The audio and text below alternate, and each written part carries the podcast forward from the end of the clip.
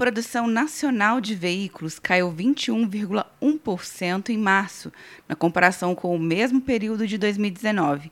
Desde o fim do mês, fábricas e concessionárias estão fechadas, de acordo com o presidente da Anfávia, Associação das Fabricantes, Luiz Carlos Moraes.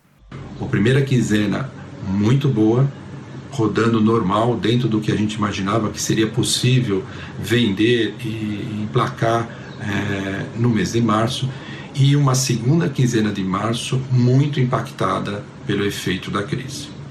Obviamente, quando você olha no acumulado, é, já afetou o acumulado do ano, estava crescendo e agora já temos uma queda de 8%, é, significando um emplacamento de somente 558.100 unidades. Os resultados foram divulgados nesta segunda-feira.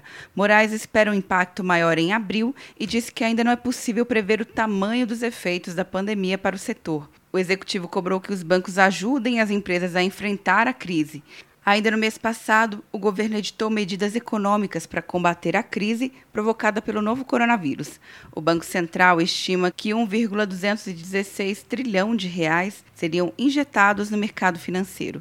Quer um ano sem mensalidade para passar direto em pedágios e estacionamentos? Peça a Veloy agora e dê tchau para as filas. Você ativa a tag, adiciona veículos, controla tudo pelo aplicativo e não paga mensalidade por um ano. É por tempo limitado. Não perca. Veloy. Piscou, passou. De Brasília, Luciana Castro.